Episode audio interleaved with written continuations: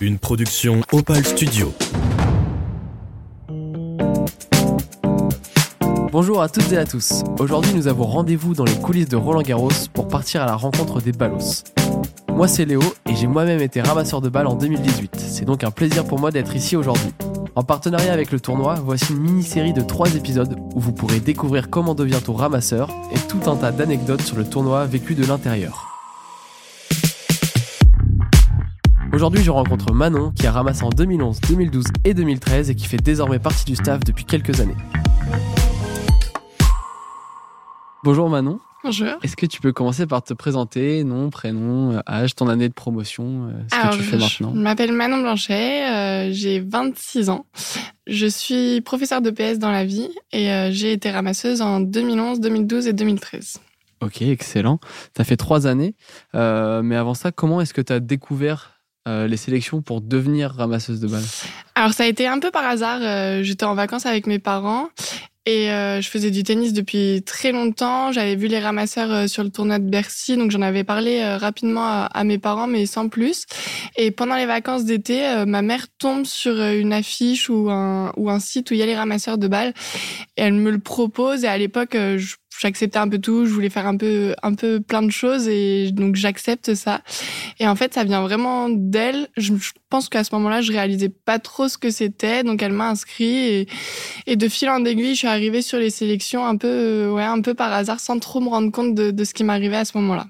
Ok, génial. Et donc, tu arrives sur les sélections. Tu es d'où et donc où est-ce que c'était euh, tes sélections et comment ça se passe un petit peu? Tu arrives là-dedans, tu vois le monde qu'il y a. euh, Ouais, alors moi je suis, je suis parisienne, donc les sélections se passent euh, à Roland à ce moment-là, sur le site de Roland, dans, dans ce qu'on appelle le CNE, Centre national d'entraînement.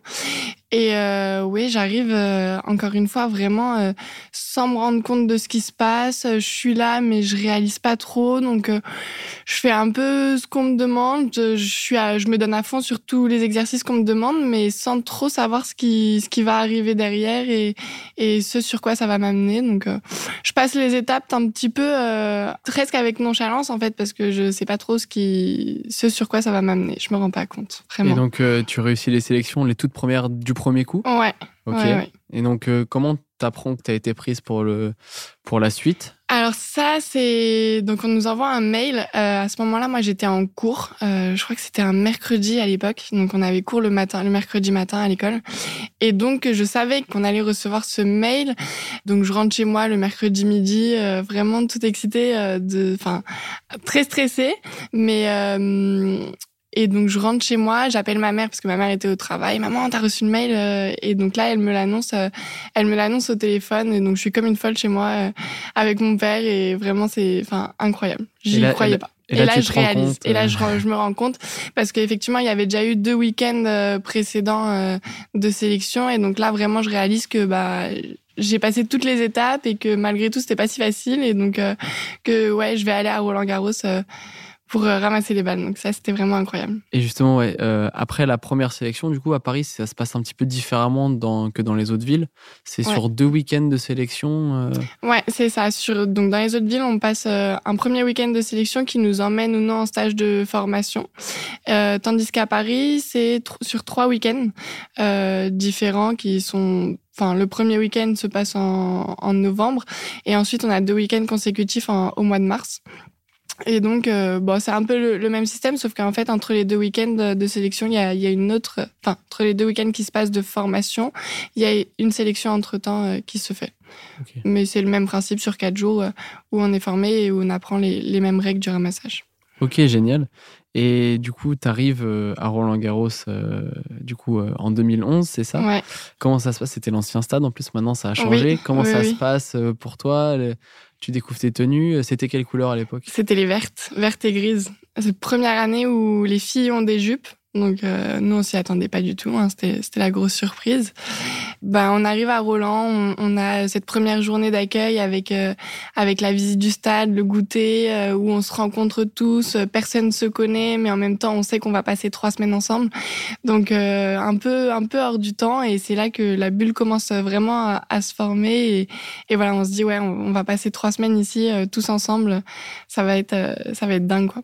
Génial. Et donc, tu commences par les qualifs et tout, euh, tu prends tes marques. Tu connaissais déjà les cours, tu avais fait euh, les sélections euh, Alors, on, les ah cours, je ne connaissais pas, c'était au CNE, donc c'est des, des, cours différents. Moi, j'avais j'étais déjà venue à Roland-Garros en tant que spectatrice, donc je connaissais les lieux. mais maintenant, ça n'a vraiment rien à voir, l'expérience. Moi, j'étais quelqu'un de très timide et un petit peu renfermé à l'époque, donc c'est vrai que quand on arrive avec, avec tous ces gens et enfin, on se on a un peu la pression, on sait que bah il faut faire bien parce qu'on est évalué tous les jours.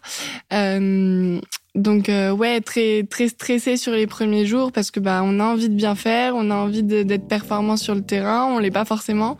Et puis il y a du monde quoi, on, vit tous en communauté, donc euh, quand on est un peu timide comme je l'étais à l'époque, c'est vrai que c'était pas forcément évident de, trouver sa place et de, de s'exprimer. Donc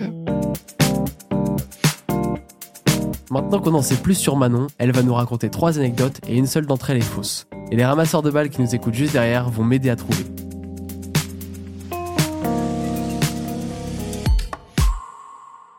Ma première anecdote, elle se passe en 2012. C'est l'une des premières fois que je rentre sur le central de Roland Garros, une des premières journées qu'on fait. Et il y a un premier tour qui oppose euh, Serena Williams et Virginie Razzano donc la française. À l'époque, euh, Serena Williams, elle était numéro 5 mondiale et euh, Virginie Razzano était complètement outsider de ce match, euh, elle était au-delà de, de 100 mondiales, mais au début, bah, tout le monde pense que Serena Williams est complètement favorite et, va gagner facilement ce match. Et en fait, il s'avère que Virginie Razzano s'accroche dans le deuxième set, elle nous fait une, une énorme remontée. Euh, je crois qu'elle a été menée, a été menée 5-1. Euh, enfin, le match était quasiment plié. Et en fait, elle fait une remontée. Donc, euh, il y a une ambiance de fou dans le stade. Ça commence à être la soirée, donc vraiment une ambiance de fou. On se battait pour rentrer sur le terrain avec les autres équipes parce qu'on voulait que les rotations soient le plus courtes possible pour rentrer sur le terrain et pour vivre un peu ces, ces émotions. Et euh, Virginie Razzano va jusqu'au troisième set. Et en fait, au troisième set, elle est au bout, mais elle s'accroche, elle y va, elle, elle mène, et elle finit par cramper. Et vraiment, physiquement, c'était, c'était terrible pour elle. Et en fait, elle finit par euh, remporter ce premier tour des qualifications alors qu'elle était complètement outsider. Donc, c'est la fin du match. Euh, elle est au bout de sa vie physiquement, mais euh, tellement heureuse et dans une ambiance de fou. Il y a l'interview de fin de match sur le cours qui se passe et en fait, euh, une fois qu'elle retourne à la chaise, je la vois qui est vraiment au bout de sa vie et qui galère un peu à récupérer ses affaires parce que elle est physiquement, euh, elle est, enfin, elle a épuisé toutes ses ressources. Et en fait, je suis en numéro 6 et je ne sais pas pourquoi à ce moment-là, je me pose même pas de questions.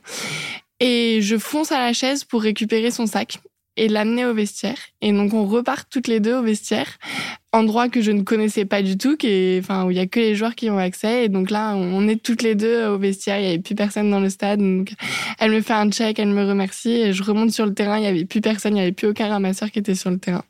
Et du coup, voilà, j'ai eu cet accès, euh, enfin ce, ce rapport un peu privilégié avec Razzano à la fin de ce match Incroyable. ouais. Qu'est-ce qui t'est passé par la tête pour Je sais euh, pas, j'ai pas réfléchi, j'y suis allée et au final, bah, je pense que j'ai bien fait.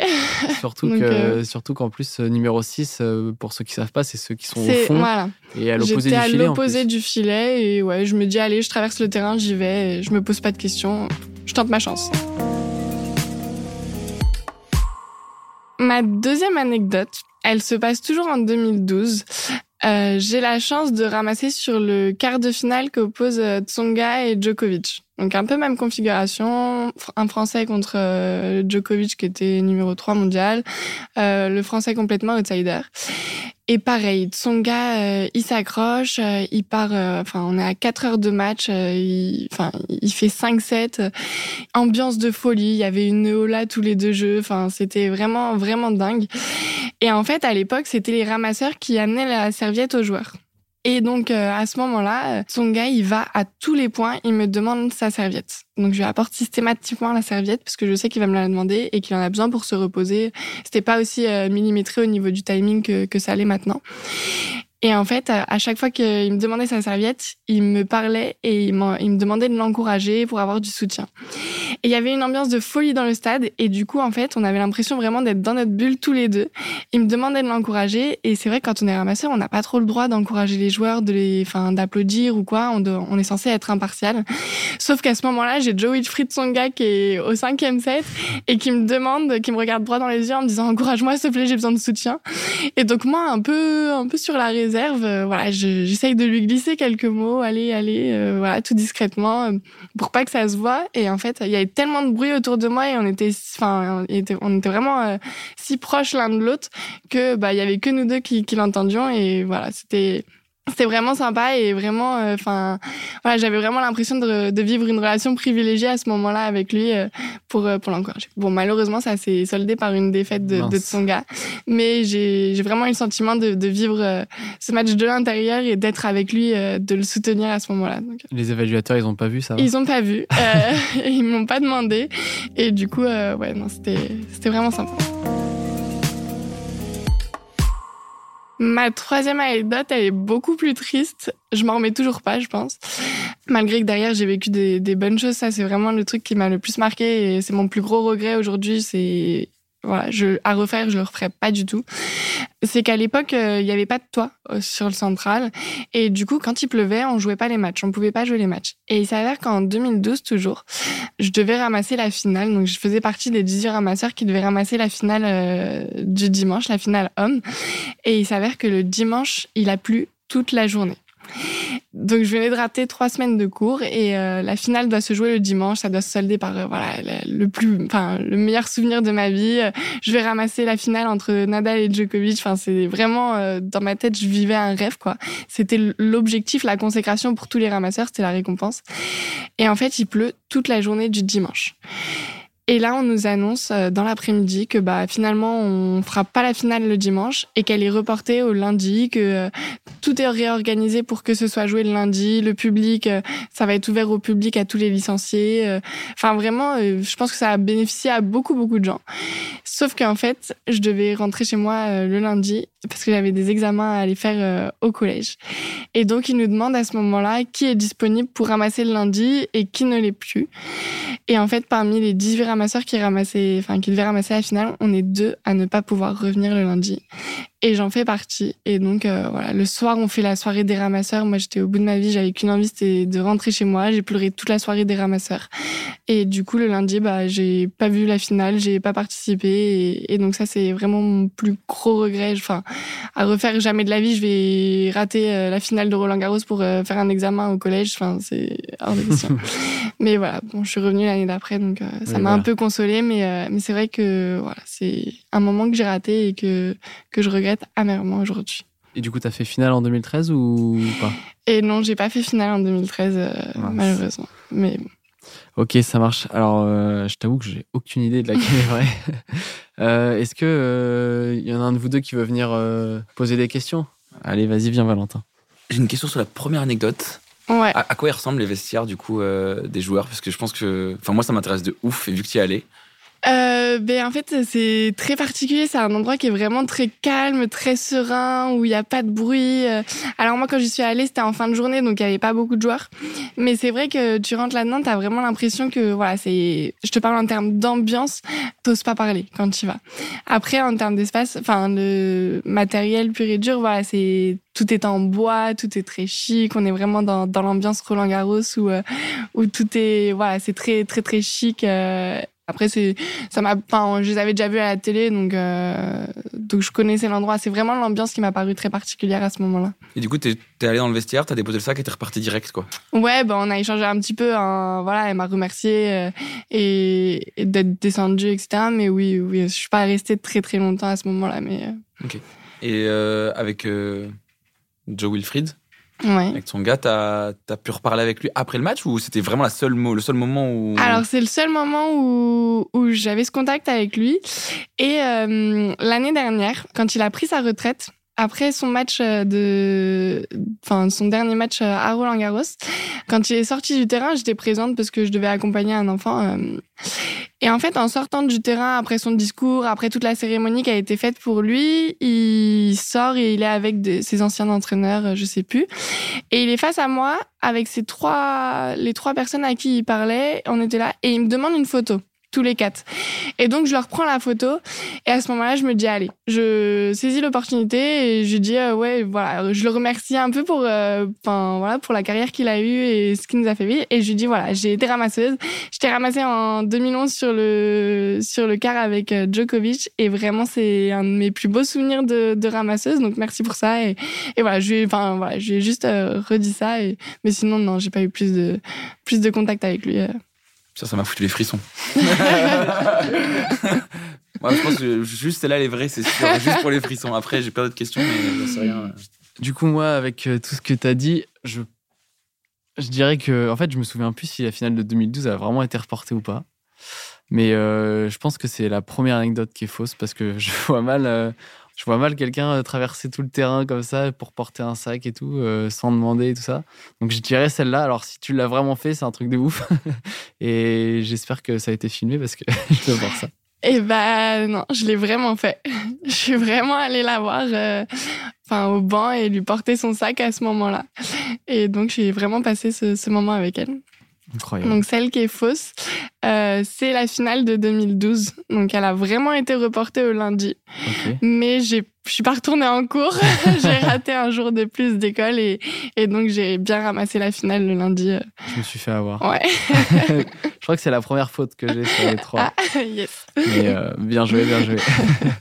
Ah ok, excellent. Donc le lundi, euh, du coup, il y avait quand même du monde dans le stade. C'était hyper particulier en fait, parce que bah, normalement, c'est vrai qu'on clôture le, le, tournoi le dimanche. Moi, j'avais déjà vécu 2011, donc je savais un peu comment ça se passait. Et le dimanche soir, bah voilà, c'est un peu triste, tout le monde s'en va, tout est fini.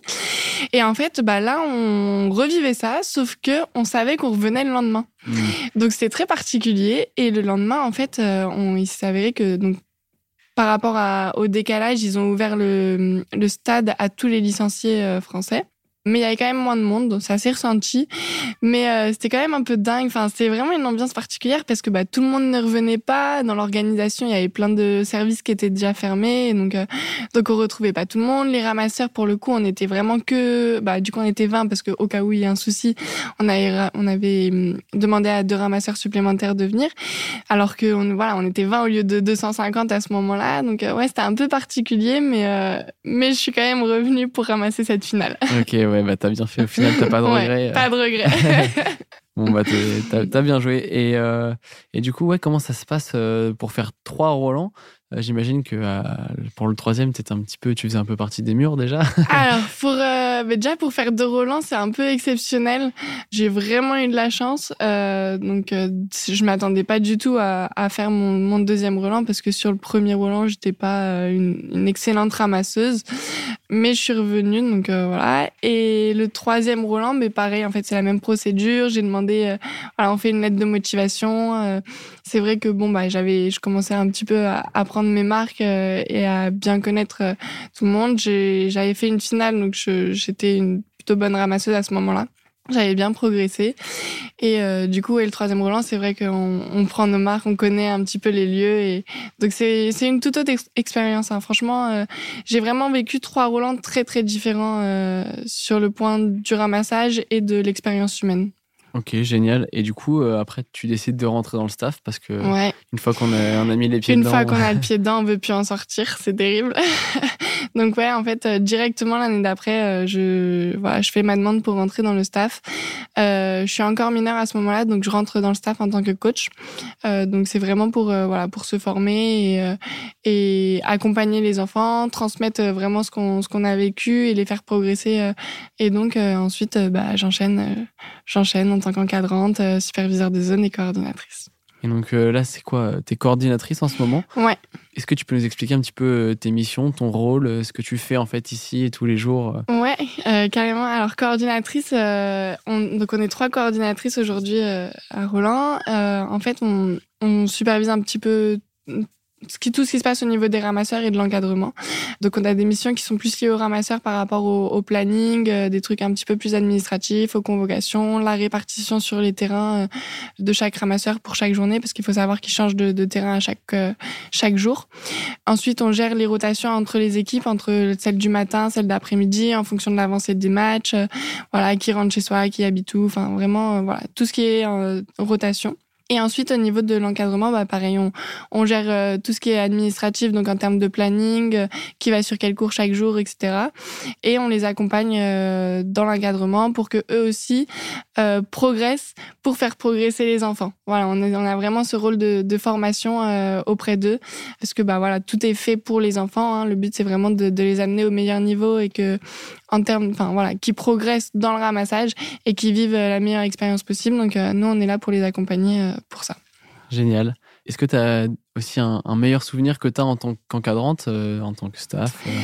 Euh, Alors, un meilleur souvenir ponctuel, ça me vient pas comme ça. Maintenant, c'est vrai que ben, je peux dire aujourd'hui que c'est voilà les encadrants qui sont avec moi dans le staff ben en fait c'est c'est devenu mes meilleurs amis. Voilà je j'ai aujourd'hui mes amis les plus proches qui font partie du staff et donc euh, voilà, on, on, part en vacances ensemble, on se voit le week-end, on partage euh, énormément de moments. Donc euh, et ça, ça s'est construit grâce grâce à l'encadrement. Bon, on se connaissait un petit peu en tant que ramasseur, mais on était jeunes et, et voilà, on se perd vite de vue. Mais mais en fait, au fil des années, on a continué ensemble, on a grandi ensemble à, à travers cette expérience et et du coup, ouais, aujourd'hui, j'ai mes amis les plus proches, c'est font partie de l'encadrement donc ça reste euh, une belle histoire. Génial. Et euh, jusqu'à quand tu vas pouvoir faire ça? Tu comptes y rester le plus longtemps possible? Euh, Tant que je peux, honnêtement, ouais, je, compte y rester dans le sens où voilà, c'est à chaque fois un énorme plaisir de, revenir euh, sur Roland. Aujourd'hui, moi, c'est une expérience qui, enfin, qui a changé ma vie et j'irai même plus loin. Ça conditionne un petit peu ma vie. Hein. J'organise, j'organise mes week-ends, j'organise mon quotidien autour de ça, dans le sens où voilà, j'essaye de, de m'arranger un petit peu avec avec mon établissement scolaire pour pour pouvoir euh, faire le, le, tournoi. Et donc, euh, voilà, tant que j'ai la possibilité de le faire, euh, je le fais parce que ben, à chaque fois, c'est. Enfin, chaque nouveau Roland, c'est des nouvelles émotions, c'est une nouvelle expérience. Et donc, à chaque fois, c'est un plaisir de revenir. Génial. Est-ce que si tu devais donner un seul conseil à des futurs ramasseurs qui voudraient postuler, est-ce que tu en aurais un en particulier Faut foncer. Faut foncer? Faut foncer. Et s'ils si, sont passionnés de tennis, au-delà, et puis même au-delà du tennis, euh, moi je parle vraiment plus de l'expérience humaine. Faut y aller, ça nous fait grandir, ça, enfin, on rencontre des gens, c'est, c'est vraiment incroyable. Je, enfin, j'ai même pas les mots pour pour décrire ce que j'ai vécu et tout ce que ça m'a apporté dans ma vie euh, aujourd'hui. Donc euh, voilà, faut foncer, faut y aller sans hésiter, euh, s'ouvrir aux autres et, et, et, ouais, et profiter quoi. Ça passe tellement vite qu'une fois qu'on y est, euh, enfin, faut profiter à fond. Génial. Eh ben, écoute, j'espère que ceux qui se sentent visés l'ont entendu et, et, postuleront l'année prochaine alors. Super, merci beaucoup Manon. merci à toi. Un grand merci à Manon pour le temps qu'elle nous a accordé avant de retourner coordonner une partie des 280 ballos présents cette année. Pour en savoir plus sur les ramasseurs de balles de Roland Garros, vous pouvez les suivre sur Instagram, rgballos. Et si tu aimes ce genre de mini-série, n'hésite pas à nous mettre un message pour nous en faire part. Peut-être qu'on testera sur d'autres événements.